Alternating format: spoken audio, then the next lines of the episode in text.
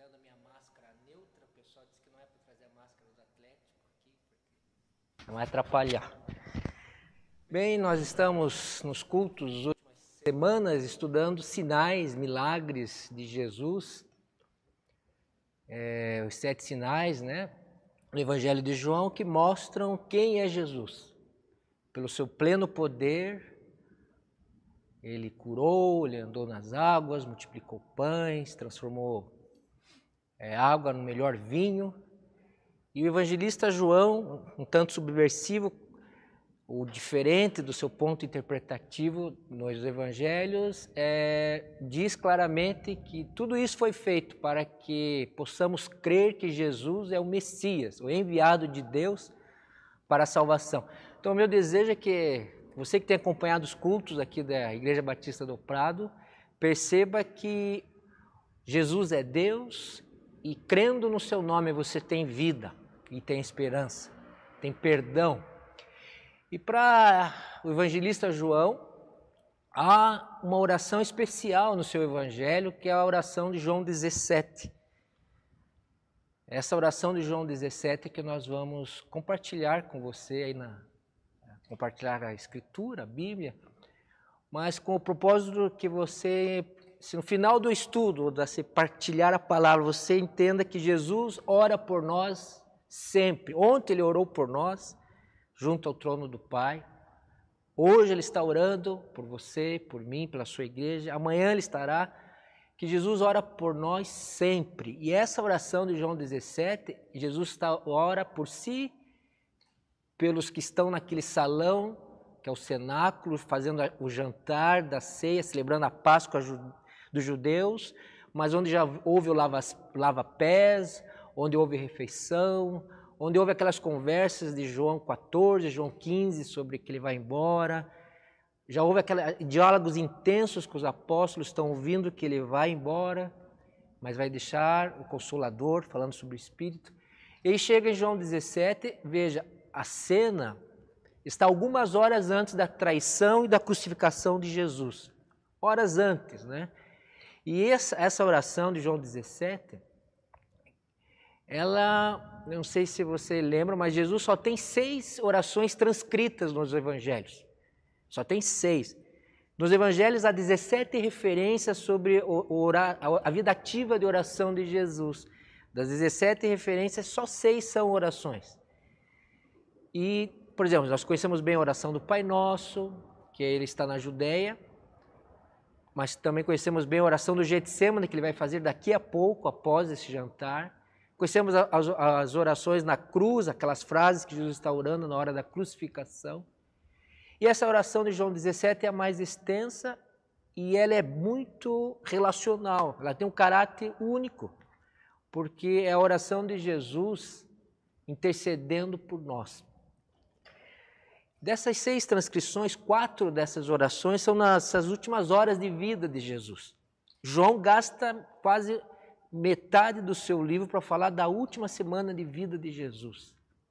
E João, então, narra, escreve, né? ele, ele coloca essa oração como uma grande observância da preocupação que Jesus tem pelos que o seguem, você e eu os discípulos, os seguidores, aqueles que creram mesmo não o vendo, aqueles que creem no seu poder de cura, de milagre, de restauração, de multiplicação, ainda hoje, né, nos dois mil anos depois da sua morte e da sua ressurreição. Você pode estar perguntando, mas por que, que você está é, tentando dar uma ênfase que Jesus ainda ora por nós? Jesus intercede por nós. Porque é exatamente isso que está em Hebreus 7, 25. Antes de ler propriamente algumas partes da oração de João 17, eu queria que você é, escutasse aí o que existe de intercessão no livro de Hebreus 7, 25. Portanto, ele é capaz de salvar definitivamente aqueles que, por meio dele, aproximaram-se de Deus, pois vive sempre para interceder por eles. Jesus vive sempre para interceder por aqueles que creem no Pai, e nele como Filho e no Espírito Santo que ele enviou no Pentecostes. Então a igreja de Jesus é uma igreja que vive e que tem condições de estar no mundo, porque ao lado do Pai, à direita de Deus Pai, o Filho diz: é, Eu morri pelo Elcio, eu morri por ele, eu me entreguei pela igreja, eu o santifiquei, intercede por nós ainda hoje. E isso nos dá segurança na vida que levamos aqui. Isso nos dá segurança. Jesus conhece o seu nome, não só porque o seu nome está no livro da vida, também por isso, mas conhece você e a sua caminhada, porque ele amou os seus até o fim. João também diz isso. Então é tempo de você confiar na capacidade de Jesus amar e orar por nós, interceder por nós, clamar ao Pai e dizer que há perdão e restauração e reconciliação, porque Jesus cumpriu a missão que o Pai lhe concedera. Então, o capítulo 17 de João só que eu vou ler o último do 16, porque eu vou fazer um gancho aí nessa primeira parte da oração de Jesus. Essa oração tem muitos nomes, né? Oração sacerdotal, é, oração do Redentor que se despede, oração de despedida. E há muitos livros, livros e mais livros, escritos sobre o capítulo João 17. Desde o tempo da antiguidade, os pais da igreja. Então veja, nós não vamos fazer uma grande contribuição para essas várias interpretações. Nós vamos relembrar algo para o nosso coração nessa noite. O Espírito traga algo para o seu coração aí, a respeito dessa fala de Jesus em João 17. Mas no último versículo do João 16, que eu leio e depois já sigo no texto de hoje, diz assim: Eu lhes disse essas coisas para que em mim vocês tenham paz viu? Para ter paz. Neste mundo vocês terão aflições, contudo, tenham bom ânimo, eu venci o mundo. Após isso, ele ora. Mas qual é a vitória que nosso Senhor Jesus tem de vencer o mundo? Mas qual é a vitória se ele está com 12 naquele salão e daqui a pouco um vai embora porque vai traí-lo ali na ceia, na instituição da ceia, no jantar da Páscoa, depois do lavar os pés. Mas como que Jesus pode garantir aos seus discípulos, nós que vivemos tão longe da sua da existência encarnacional, histórica de Jesus, por que, que Jesus vence o mundo? Porque Jesus vive a sua vida a partir da submissão à vontade do Pai. Veja o 17:1 já diz isso. Depois de dizer isso, porque ele disse, não só nesse versículo, mas no capítulo 14, 15, 16, ou seja, os textos anteriores a esse, Jesus disse, olhou para o céu e orou. Primeiro ele olha para o céu antes de dizer e orou. E essa cena me chama muito atenção aqui do Evangelho de João. Porque João é detalhista, isso é que ele tem uma, ele tem uma visão subversiva, porque por que ele tem que dizer que Jesus que está no cenáculo, um salão preparado para comemorar a Páscoa antes da sua paixão, da sua morte, que está logo a vir por horas. Ele está ali, comeu, bebeu, instituiu a ceia, já falou sobre a sua ida ao Pai, já falou sobre o Consolador, o Espírito. E por que ele tem que olhar para o céu como um olhar contemplativo, né? Olhar para o céu e falar ao Pai. Porque é como você estivesse naqueles navios antigos onde não havia tecnologia e os navegantes se orientam pela constelação, pelas estrelas do céu. Como esses navegantes antigos tinham orientação, roteiro, direção, mapeavam a sua navegação pelas estrelas, que conheciam muito bem. Jesus navega a sua vida, ele tem as suas direções, tem seus planos conforme a vontade e o desejo do Pai. Por isso que João faz questão de iniciar, antes de trazer a oração dita que ele está ouvindo, ele mais onze, né? Provavelmente aqui Judas já tinha saído para traí-lo. Há onze pessoas no cenáculo ali. E por que, que, ele, por que, que ele não vai direto para a descrição, que é aquilo que a gente tem pressa nessa oração, porque é uma oração meio longa e meio difícil, assim, no sentido que ela é muito relacional para a nossa cabeça racional, ela é muito afetiva para a nossa inteligência que quer respostas, quer ação, é muito, nós somos muito pragmáticos, né? Ele olha para o céu. João quer dizer que ele entendia que o desejo de Jesus era sub, é, ser submisso, submisso até o fim às orientações ao Pai. Então, ele ora esses primeiros versículos. Então, nós vamos seguir. Também é fácil. Se você tem a Bíblia NVI, ela pega a oração que é inteira e divide em três fatias. E ela coloca um subtítulo em cada pedaço da oração. Jesus orando por si, Jesus orando pelos apóstolos ou discípulos e Jesus orando para todos aqueles que iriam crer nele. A NVI, como é essa que eu estou seguindo, que é uma tradução, ela já divide o texto para facilitar um pouco o nosso desejo de chegar logo ao fim da oração de Jesus. Mas não tenha pressa. Talvez a cena mais impactante é essa do versículo 1. Jesus, antes da sua morte, que vai ser dura, antes de levar o seu pecado, o nosso pecado, as nossas enfermidades, o pecado do mundo, antes de cumprir sua missão, ele tem tempo com os apóstolos, que ele escolheu, e vai orar por eles daqui a pouco, interceder pelos apóstolos. Mas antes, o início, vale para Jesus como direção de navegação à vontade do Pai, o Pai Celeste. A vontade do Pai é que o Filho se sacrifique um amor total de doação pelos pecadores. Pelos judeus que vão tramar, por Judas que vai trair, por Pedro que vai negar, pelos romanos que vão cumprir as sentenças, por nós, pessoas destruídas de qualquer mérito, de qualquer crédito, porque somos profundamente pecadores. Eu diria para você que estudar esses milagres do Evangelho de João me deixa sempre aquela pulga atrás da orelha, vamos dizer assim. Porque a cada milagre que nós estudamos aqui, esses meses, havia um grupo que via o milagre, inclusive a ressurreição do Lázaro, e não cria. Então, milagre por si só não faz um crente. O ver e experimentar o poder com os olhos de Deus onipotente e misericordioso não faz uma pessoa obediente.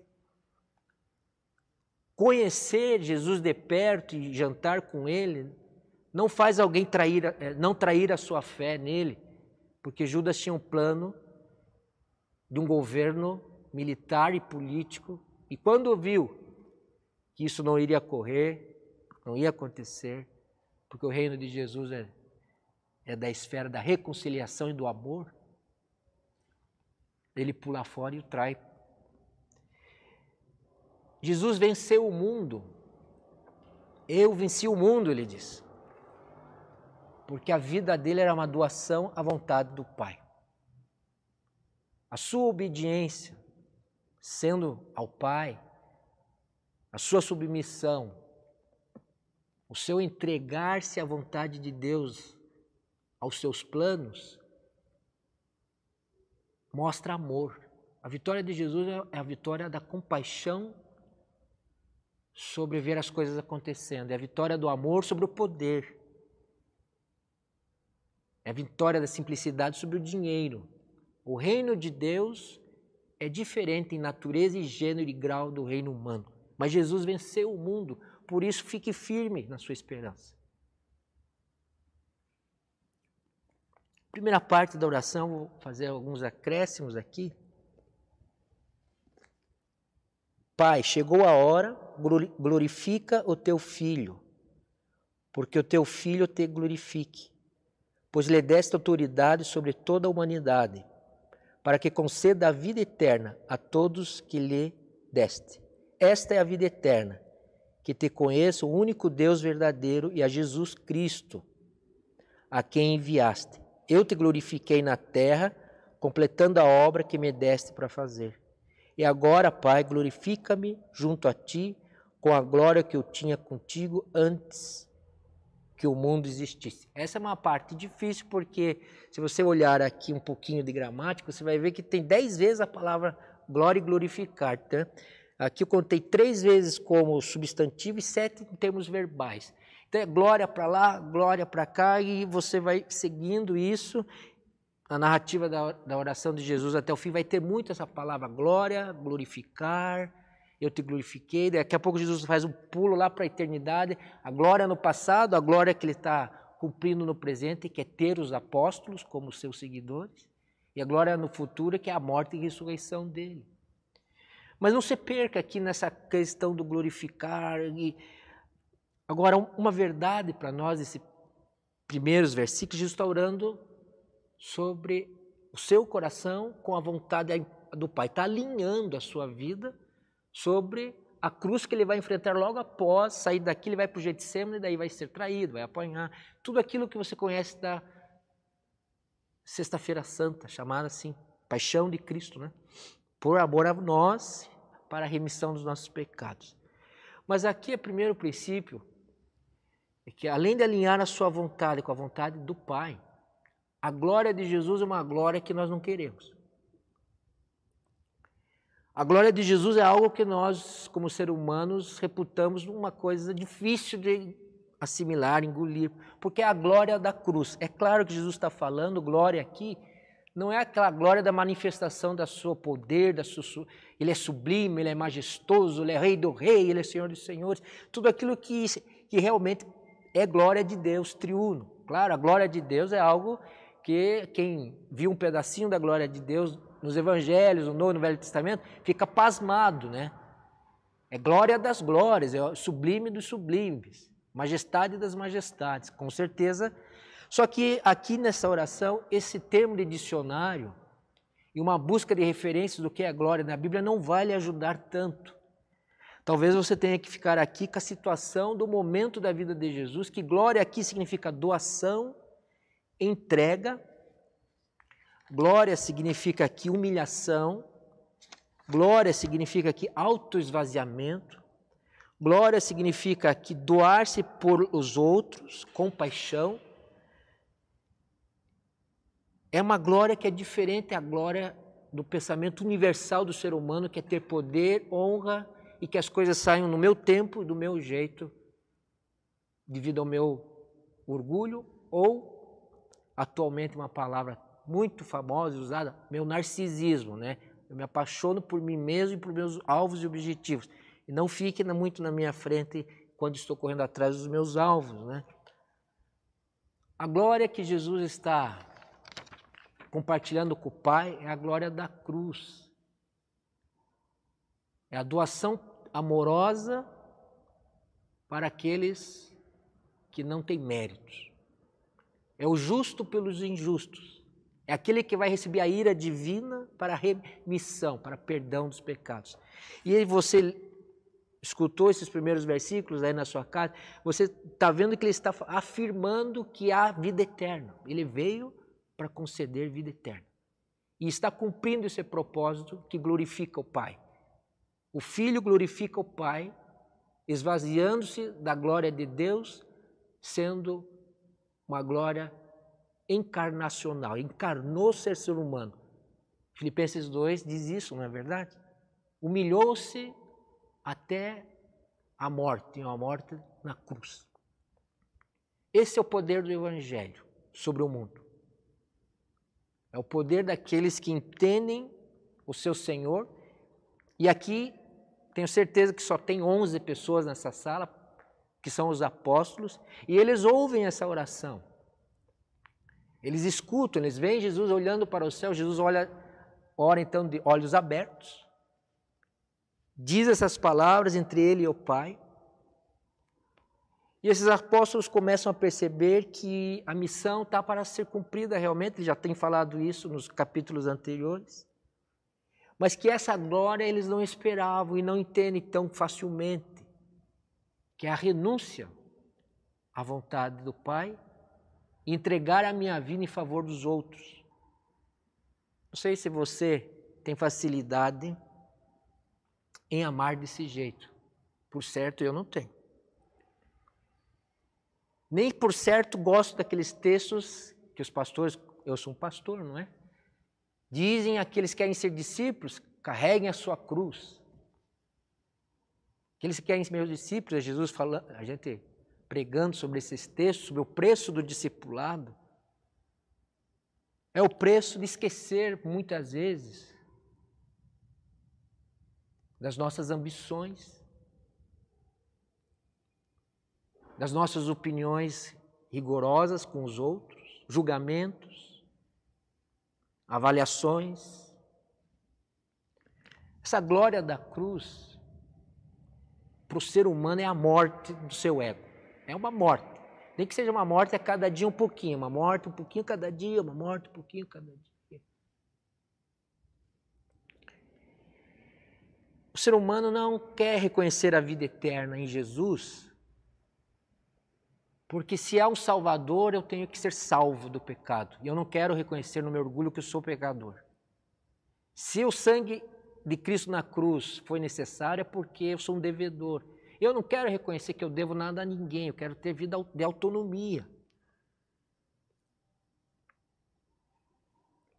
Então, talvez você que está essa noite entenda que Jesus é capaz de interceder por nós porque ele é vitorioso justamente.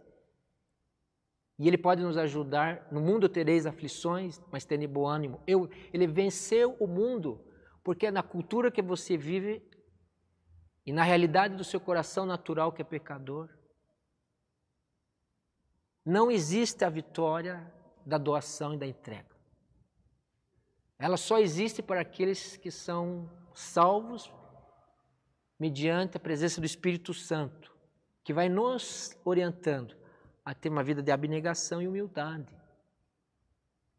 A igreja do Senhor Jesus vai ser mencionada na parte final dessa oração. Ela é chamada a viver o discipulado a partir do Mestre. Não precisamos ser melhor que o Mestre, mas semelhantes a Jesus. Segundo parte da oração, Jesus faz uma um triângulo relacional através de expressões. Quero achar minha colinha porque eu acho bem importante não esquecer nada desse ponto aqui. Está aqui. A partir do versículo 6, ah, você vai ver que Jesus usa a expressão Pai seis vezes. Está aqui, né? Pai seis vezes. E chama tio, tu, que é a segunda pessoa do pronome é, pessoal aqui, 43. Se você somar seis vezes que ele chama Deus de Pai, a oração toda, e mais 43, você tem 46 vezes Veja, uma oração escrita 46 vezes a expressão tu, ti, Pai Santo, Pai, né? Mas ele também usa 59 a expressão eu, ou Filho, ou Jesus Cristo. Então, pense num triângulo agora na sua mente. 49 expressões da primeira pessoa, eu. 59 na tu. E 45 na expressão eles, deles, estes, os, lhes, aqueles. 11 vezes, é, falando dos discípulos e daqueles que iriam crer nele.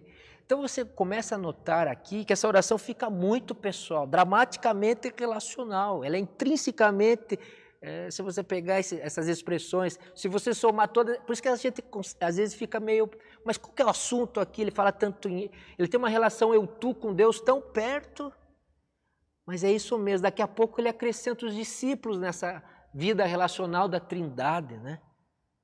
Pai, Filho e Espírito Santo. Agora eu, tu, eles, deles, aqueles, os discípulos.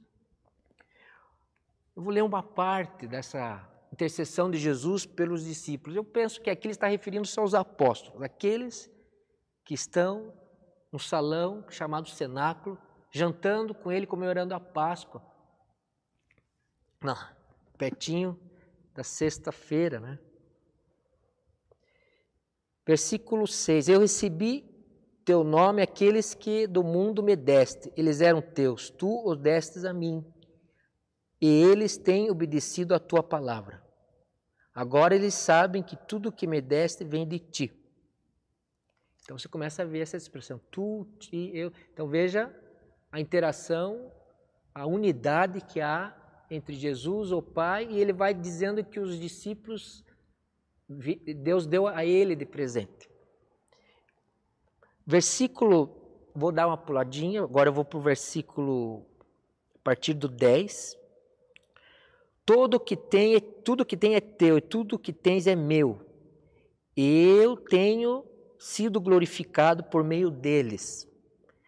Não ficarei mais no mundo, mas eles ainda estarão no mundo, e eu vou para ti. Pai Santo, protege-os em teu nome, o nome que me deste.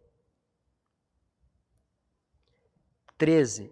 Agora vou para ti, mas digo estas coisas enquanto ainda estou no mundo, para que eles tenham a plenitude da minha alegria. Deles a tua palavra. O mundo os odiou, pois eles não são do mundo, como eu também não sou. Não rogo que os tires do mundo, mas que os, prote que os proteja do maligno. Essa oração pelos discípulos, primariamente para os apóstolos ali no salão, eu quero chamar a atenção para duas questões, duas verdades aqui. Primeiramente, que os discípulos são para Jesus, para o Pai, para o Espírito, de grande valor.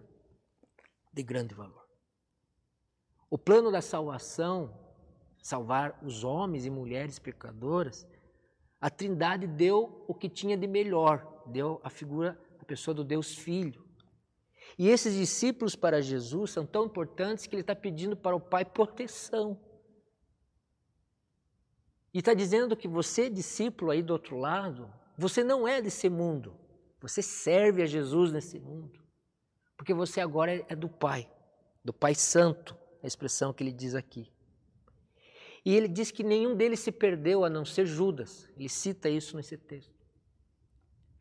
Sendo você de grande valor, a pergunta que eu me faço, por que ele diz então que eles têm a plenitude da minha alegria?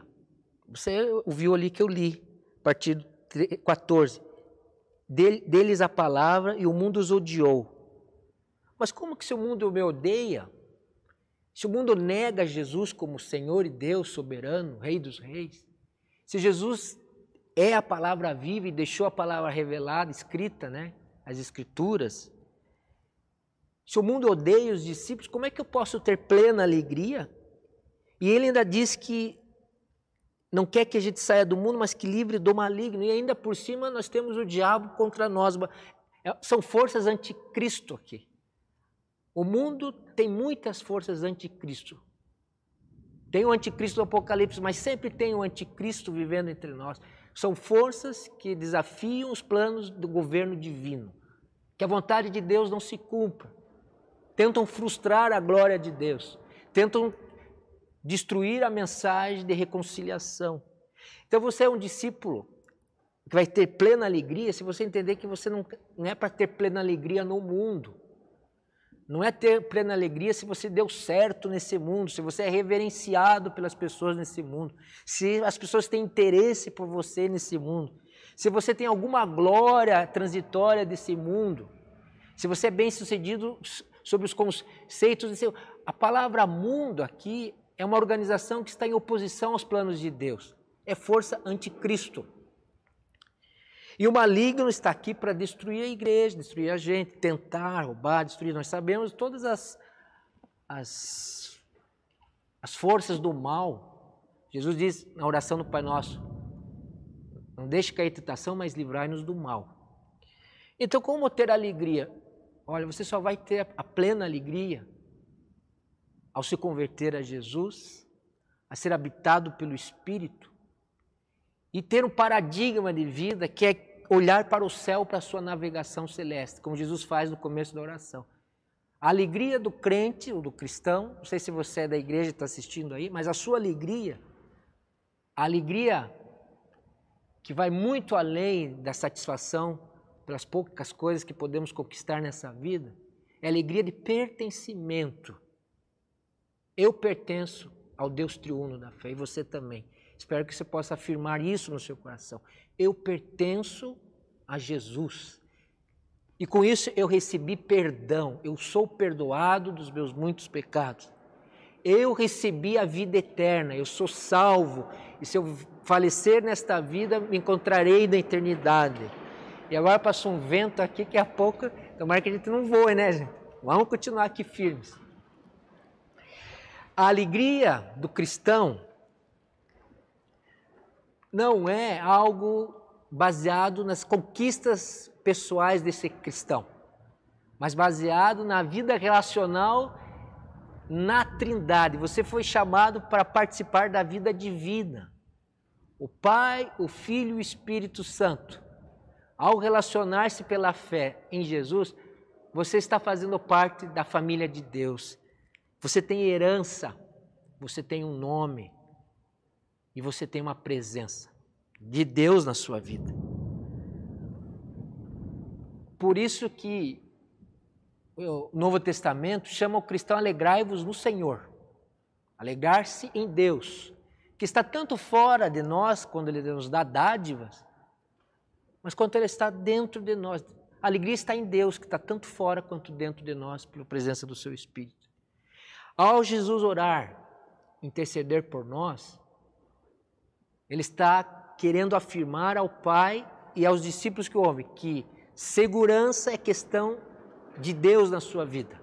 Estabilidade é uma questão divina na sua vida. Responder orações é uma questão divina na sua e na minha vida. E que o mundo vai nos odiar de alguma forma. Talvez você diga, ah, mas eu não sou odiado, acho, pelo mundo, não sou odiado por ninguém, não tenho inimigos. Mas quem sabe em alguma oportunidade na sua vida, quando você se posiciona e diz assim: Eu pertenço a Deus e não compartilho dessa opinião, não compactuo dessa decisão, quando você vai contra o sistema, seja ele em qualquer ordem, quem sabe quem está perto de você vai dizer: Mas você é tonto, você não sabe o que está fazendo, que chance você está perdendo. Mas que vida é essa que você não tem todos os prazeres que te oferece, não aceita? Então você é amigo de Deus, você vive a vida trinitária porque você é habitado pelo Santo Espírito, e o mundo vai ficar boquiaberto, espantado, e muitas vezes o mundo vai perseguir o cristão, vai ofender o cristão, porque isso aborrece o mundo, alguém que não pactua com os mesmos valores e atitudes mas tenha bom ânimo. Lembre lá no que já lemos: Jesus venceu o mundo. E a vitória de Jesus é a sua vitória. É a vitória da fé. Nós temos um Deus capaz de nos proteger, capaz de nos dar esperança, capaz de fazer o seu povo triunfar do jeito de Deus. Não estamos prometendo aqui que você vai ter toda a prosperidade que você talvez almeje, principalmente se você almeja muita coisa material. Mas a prosperidade de fazer parte da família divina, do Deus Pai, Filho e Espírito Santo. A alegria de saber que você tem alguém que te segura pelas mãos.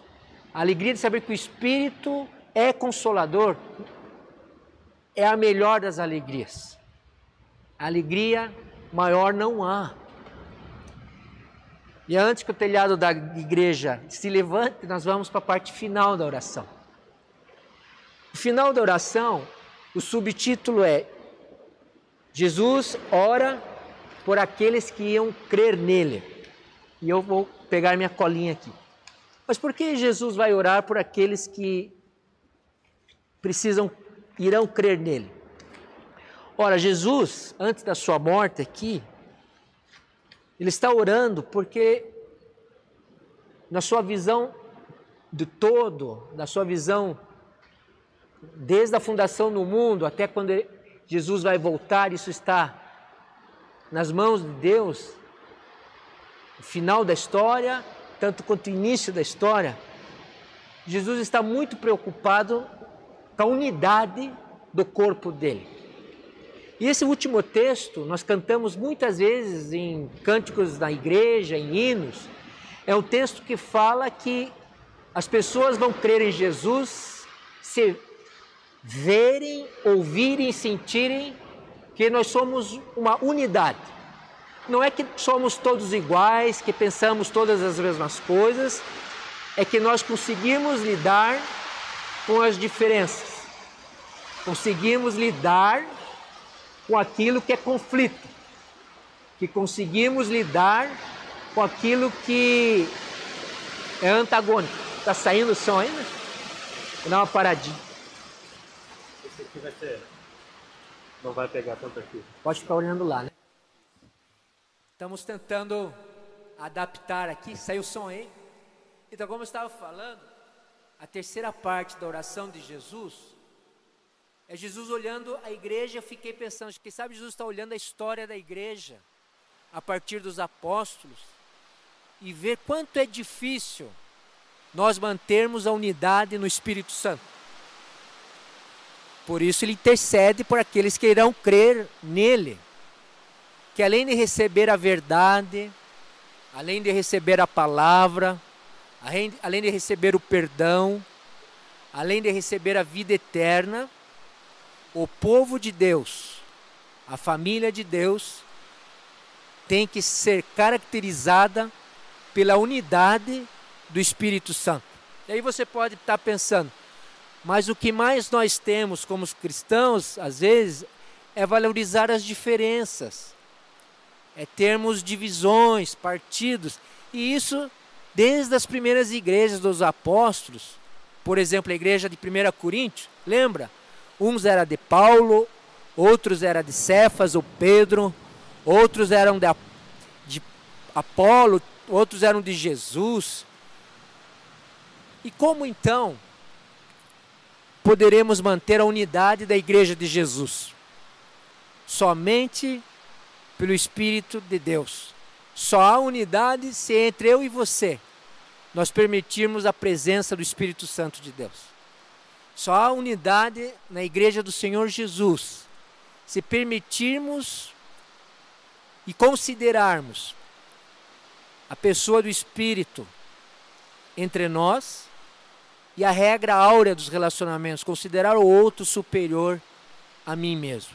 Difícil, mas não impossível na presença do Espírito Santo, na presença de Jesus, a igreja é uma só. A igreja é um corpo só. A igreja é um prédio só. São figuras, metáforas que existem sobre a vida da igreja. É um povo só. É a Assembleia de Deus tirada do mundo para a glória de Deus. E isso que Jesus está orando nos versículos finais para que o mundo creia que tu me enviaste. O povo de Jesus, agora deu uma suavizada aqui, né? Deu uma melhorada. Bom, também é bom a chuva, certo, gente? Nós estávamos precisando de chuva, estávamos orando por chuva, e agora no Prado Velho está chovendo bonito. Mas qual que é a conclusão que Jesus dá à sua oração? A conclusão não é tanto o final da oração de João 17, mas é o que Jesus faz a partir da oração de João 17. Se você olhar João 18, tendo terminado de orar, Jesus saiu com os seus discípulos e foi para o Monte das Oliveiras. Ao terminar a sua oração em João 17, Jesus vai para direção ao sacrifício da cruz. Jesus mantém a unidade dos planos da Trindade de salvar a nós. Jesus mantém seus planos de ter os seus discípulos seguindo o seu exemplo, viver como ele viveu. E Jesus faz a ação de assumir o sacrifício da cruz do Calvário por nós, de assumir a dor, de assumir os seus pecados, os meus pecados, de assumir a tragédia dessa humanidade e trazê-la de volta, o mundo, o ser humano, as pessoas, para a reconciliação com o Pai. Essa é a vitória de Jesus, a cruz. Essa é a vitória do povo de Deus, assumir a pregação da cruz. Essa é a vitória sua e minha, termos a alegria de mantermos a unidade do corpo de Cristo. Eu sei que muitas vezes, em minha experiência pessoal, aqui na Igreja Batista do Prado, como pastor, muitas vezes nós somos provados como povo de Deus em manter as mãos unidas, de mantermos os propósitos de Jesus firmes na vontade do Pai, de cumprirmos essa oração sacerdotal, de que o mundo conheça a Deus através da nossa vida e propósito de amor e de espírito manso e humilde de coração. Mas Deus nos chama nessa noite a fazermos como o nosso mestre Jesus fez. A partir dessa oração final ali nesse salão de reunião, cenáculo, a partir de ter dado todas as instruções aos apóstolos e ter orado por eles, de ter orado por aqueles que crerão no seu nome, como nós, orou por nós, pedindo ao Pai que nos mantenha santificados na palavra e unidos no Espírito Santo, o espírito de unidade. Isto nos dá uma direção. O exemplo de Jesus, ele foi fiel a essa oração até o fim. E eu creio que Jesus está intercedendo pela sua igreja hoje, como eu falei no início, está intercedendo por seus discípulos. Jesus ora por você essa noite, ele sabe dos teus desejos e Ele ora pela sua igreja na, na terra. Que mantenha a unidade, mantenha o foco, mantenha o espírito de abnegação, de humildade, de sujeição, em amor. Como é que nós vamos terminar o nosso tempo aqui, além de cantar? Eu quero compartilhar uma necessidade da comunidade aqui da igreja, da Igreja Batista do Prato.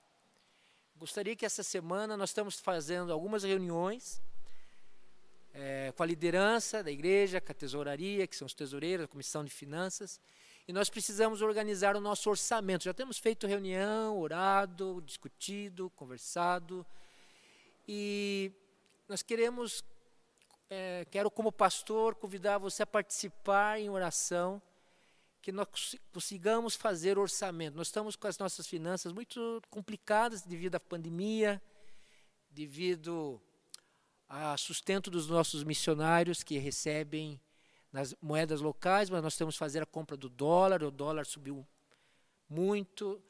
Esse cenário de desemprego, esse cenário difícil. Então é até difícil, se você é visitante, veja, a nossa igreja não tira ofertas nos cultos. E também nós não temos culto desde março. Mas mesmo antes de março, nossa igreja está sustentando tanto a igreja local, quanto seus trabalhos é, urbanos, quanto transculturais, através de um fundo que nós temos para momentos assim, que era o fundo de reserva da Igreja Batista Prado. Nós estamos usando esse fundo mês a mês, mês a mês. E agora chegou o momento que nós estamos nos reunindo em oração e também nos reunindo através daqueles aplicativos de reunião com a liderança da igreja e temos que resolver como igreja onde nós vamos manter, é, como podemos fazer os ajustes, aonde que temos que cortar, aonde. Temos conversado com os nossos missionários desde o é, começo do ano. Bom, até agora Deus tem sido fiel, nós temos, alguns irmãos têm sustentado a igreja mesmo fazendo suas ofertas através da conta bancária, trazendo aqui ali. Mas uh, chegou o momento que nós estamos prevendo para o ano que vem, e a oração é porque nós tenhamos um espírito, primeiro, de sabedoria e de unidade. Né? Que nesses momentos é, é difícil saber o que fazer. Mas nós contamos com essa oração. Jesus ora por nós. Eu creio que Jesus está sendo fiel com a Igreja Batista do Prado. Não deixamos nenhum dos nossos compromissos missionários até agora sem sermos exatos, certos, não fizemos nenhuma bobagem, não estamos cada vez mais tentando enxugar, fazer uma boa gestão. Existe para isso a comissão de finanças que nos ajuda muito. Mas qual é a oração? É a confiança que Jesus sabe quando nós estamos passando e intercede por nós também sobre os nossos planos, quando voltar à reunião, quando devemos ter culto, mas como fazer um orçamento que seja sábio, que seja prudente, e que seja segundo a vontade de Deus, só pela presença do Espírito de Deus. Então, na próxima terça, nós temos mais uma reunião. Você pode estar perguntando, mas como está a finança da igreja? Nós estamos pagando tudo em dia através do fundo de reserva. Só que o fundo de reserva, é, nós conseguiremos até outubro, novembro, no máximo dezembro. Eu estava pensando assim, se fosse para falar um valor, não sei se te falar um valor, quanto que nós precisávamos é, angariar mais. Não sei muito bem, porque o dólar aumenta sempre. O que nós precisamos é manter a direção que a igreja tem tido. Que Jesus é o cabeça, que o Santo Espírito é suficiente para dar direção, que ele seja suficiente porque é para nos dar unidade nesses momentos mais decisivos e contar com a sua oração. Eu vou orar agora por isso Quero que você ore por mim, por todos os envolvidos na liderança da igreja, pelos outros pastores, pela comissão de finanças que é responsável por isso, né? E valor, se você fosse, mas eu não sei que valor precisa, mas Deus o sabe, como é que vai ser essa crise, quanto tempo essa pandemia vai afetar a nós, quanto tempo as moedas estrangeiras subirão mais que o real. Eu não sei dizer de valor, se precisamos de 15, 12, 20 mil por mês para manter tudo que, como era antes. Mas eu sei que temos servido a Deus de, aqui de, de cabeça, de consciência limpa, que queremos a glória do nome de Jesus. Essa glória que pregamos, que é a glória da cruz, que cai na ressurreição no terceiro dia para a nossa salvação. Nós continuamos crendo nesse bom propósito. Espero que você continue aí do outro lado crendo nisso confiando nesse Espírito e ore por nós. Acho que a palavra, Jesus intercede por nós e nos ensina a interceder. Vamos orar para terminar esse momento? Senhor, agradecemos pela essa oração registrada no Evangelho. Sabemos que o Teu Santo Espírito está entre nós. Em todos os lugares que nos reunimos no Teu nome, o Teu Espírito está. Pedimos, Senhor, que para essa reunião de terça-feira possamos ter sabedoria, discernimento espiritual, continua nos dando um espírito de unidade, de submissão uns aos outros. Também, Senhor, seja feita a Tua vontade quanto a, a tudo que temos que decidir quanto aos missionários, à vida da igreja, arrecadação financeira. Continuamos pedindo que a tua vontade seja feita sobre a nossa. Que seja feita a tua vontade, Senhor, para a glória do teu nome. Obrigado que a nossa esperança está em ti. E até aqui nos ajudou o Senhor, o Senhor tem sido generoso e fiel. Nesses 25 anos de missão que a igreja desempenha, na área principalmente transcultural, o Senhor tem sido generoso e a isso te louvamos e agradecemos também. Obrigado porque o Senhor está entre nós. É a nossa oração, em nome de Jesus. Amém.